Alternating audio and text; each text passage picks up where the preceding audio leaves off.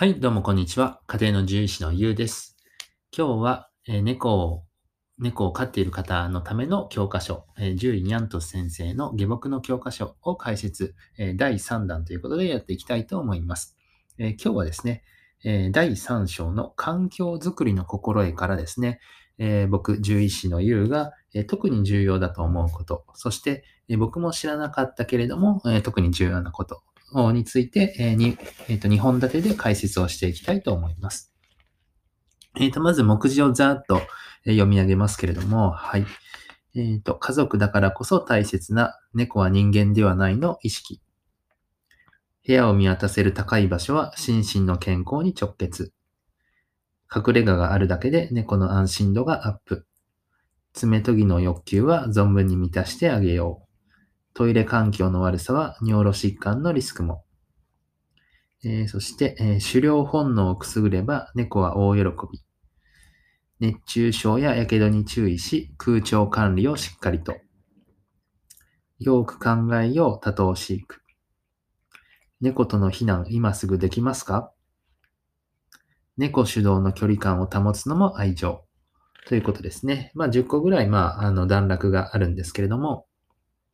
えーそうですね。まあ、すべて重要なので、あの、ぜひですね、あの、買っていただきたいぐらい、えー重要なんですけれども、まあ、特に重要だと思ったのは、えーまあ、多頭飼育のこととトイレ環境のこと、ちょっと迷ったんですが、え多頭飼育のことにしましょうかね。はい。まあ、トイレについても、あの、ま、軽くお伝えすると、えやっぱり大きいトイレがいいんですね。あと、まあ、砂が、あの、結構、まあ、え好みがいろいろあるんですが、まあ、全体的な傾向として、え細かい砂、そして、まあ、鉱物系が好きな子が多いですね。ただ、結構好みが分かれますので、えーまあ、バイキング形式みたいな感じでね、えー何が好きかを、こう、何個かトイレを用意して、えーどれで一番してくれるかを、本当は見た方がいいんですけどね。はい。で、え必ず体がすっぽりと覆うぐらいのね、覆うというか、あの、体がちゃんと入って、むしそして余裕があるぐらいの大きいトイレがおすすめです。はい。小さいトイレは、あの、猫ちゃんにとってはあんまり、えーお好みではないんですよね。はい。で、えーっと、特に重要だと思うのは多頭飼育のことについてです。で、まあ、この本にも書かれているんですけれども、多頭飼育で結構病気になっちゃうことがあるんですね。で、まあ、なぜ病気になるかっていうと、やっぱりストレスがあの大きな原因というふうに言われていて、えまあ、猫ちゃんもですね、まあ、仲がいい子であれば問題ないんですけれども、やっぱり、まあ、人間関係、えーそしてまあ、猫同士の関係もいろいろあるみたいで、やっぱりその仲があんまり良くない子、相性が合わない子もいるんですね。で、もし相性がね、合わない子と、えー一緒に生活するってなったら嫌じゃないですか。僕たちも。はい。人間でも嫌なので、まあそれは猫でも嫌ですよってことですね。そしてもう四六時中一緒にいて、特に、まあ、あんまり広くないところでね、一緒に飼ってると、まあトイレも共用だったりとか、えーご飯も共用だったり、あとは寝る場所も、えー結構共用だったりすると、なかなかその気が休まらないというか、まあストレスをずっと受け続けるわけなんですね。で、猫ちゃんだと、そのおしっこの症状、ストレスによる膀胱炎が出てくることがあって、場合によっては命に関わることもありますし、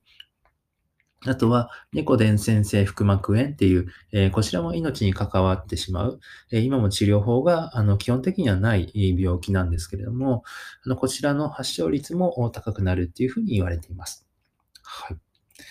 えーなので、えまあ、可能であれば、多頭飼いはあんまりしない方がいいんですね。うん。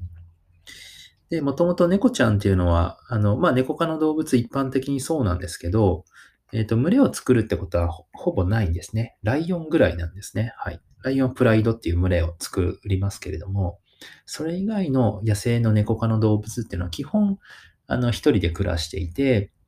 えーで、まあ、獲物をね、仕留めて、まあ、自分一人で、えーなんて言うんでしょうかね、まあ、生活しているっていうスタイルなんですね。なので、もともと、まあ、集団生活はそんなに得意じゃないんです。で、まあね、中にはその仲がいい猫同士だったりとか、あとはお家でもですね、あの、好きな猫ちゃんだと一緒にくっついて寝てることはあると思うんですけれども、まあそういう仲いいパターンは全然問題ないんですが、まあ、いざですね、仲が悪い子と、えー、相性が悪いこと、えー、一緒に生活すると、特にそういう、まあ、病気のリスクが出てしまうんですね。なので今、えー、お家で、えー、一匹でね、猫ちゃんを飼ってらっしゃって、なんか寂しそうだな、新しい猫ちゃん飼ってあげた方がいいかなって思われてるのは、まあ、実は、あの、飼わない方がいいことが多いんですね。はい。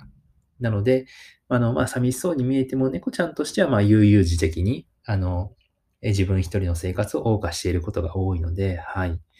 まあ、特にその高齢の猫ちゃんが、えー、子猫さんとかをね、あの、飼い出すと、あの、結構疲れちゃったりとか、それで体調崩して動物病院で診察に来ることもありますので、はい。えー、ぜひ、えー、猫ちゃんの場合には、新しい子を迎える場合、迎える場合には、あの、十分注意してあげてください。はい。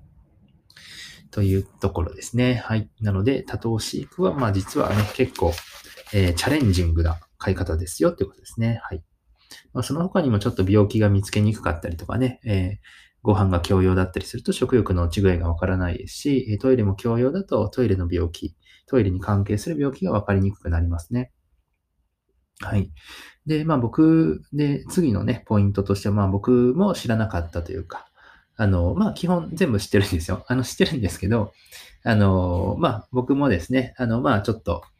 えー、あの、なんて言うんでしょうか。あの、そこまで詳しく調べていなかったことがあったんですが、えー、猫との避難今すぐできますかっていう段落なんですね。で、あの、災害時、まあ日本災害が多いので、えー、まあ特に東日本大震災の時はですね、えー、かなりそのペットに関してもいろいろ取り沙汰されたわけなんですけれども、えー、猫ちゃんとのね、避難って今すぐできますか？すいません。これね、僕ちょっとまだ準備してなかったんですよ。えっ、と、もし災害が起きてしまった場合、えー、実はですね、ペットは一緒に避難した方がいいんですね。はい。同行避難って言うんですけれども、えー、同行避難が基本的にはこれ原則なんです。で、あの、なぜそうなってるかっていうと、東日本大震災の時に、えー、まあ、ペットをですね、あの、お家に置いて、えー、避難所に行かれた方が、まあ、あの、大半でして、そうすると、あの、お家からこう逃げ出したりとか、えー、しますんでね。そうすると、こう、野生化してしまうんですね。まあ、ワンちゃんだと野犬になってしまったりですとか、そしてどんどんどんどん繁殖をしてしまう。で、猫ちゃんも同じように、えまあ、野良猫ちゃん、うん、ですね。まあ、外で生活するようになって、えー、どんどん繁殖して増えてしまう。え、で、その後の、まあ、管理というかですね、あの対策が非常に大変だったということを踏まえて、え、同行避難しましょうということになっています。なので、もし明日ね、地震が来たとしたら、えー、猫ちゃんをですね、あの、キャリーケージに入れて、ご飯とか、えトイレ用品とか、えー、その他、えー、様々なね、あの、猫グッズを持って、え、避難所に避難して、で、一緒には過ごすことは難しいんですけれども、ちょっと別の場所で隔離して、え避難してもらうということになるんですね。はい。なので、あの、ちょっとそこの準備がね、僕ちょっと手薄だったなというふうに思っているので、はい。ちょっと週末ぐらいにですね、ちょっと明日地震が来ると厳しいんですけれども、週末ぐらいにちょっと猫の防災グッズ揃えてみようかなと思いました。はい。えー、でしたらあ、今日はですね、第3章ですね、解説させてもらいました。えー、ぜひ、えー、手に取ってご覧ください。えー、ニャントス先生の下僕の教科書ですね。本日もご清聴ありがとうございました。じゃあ、バイバイ。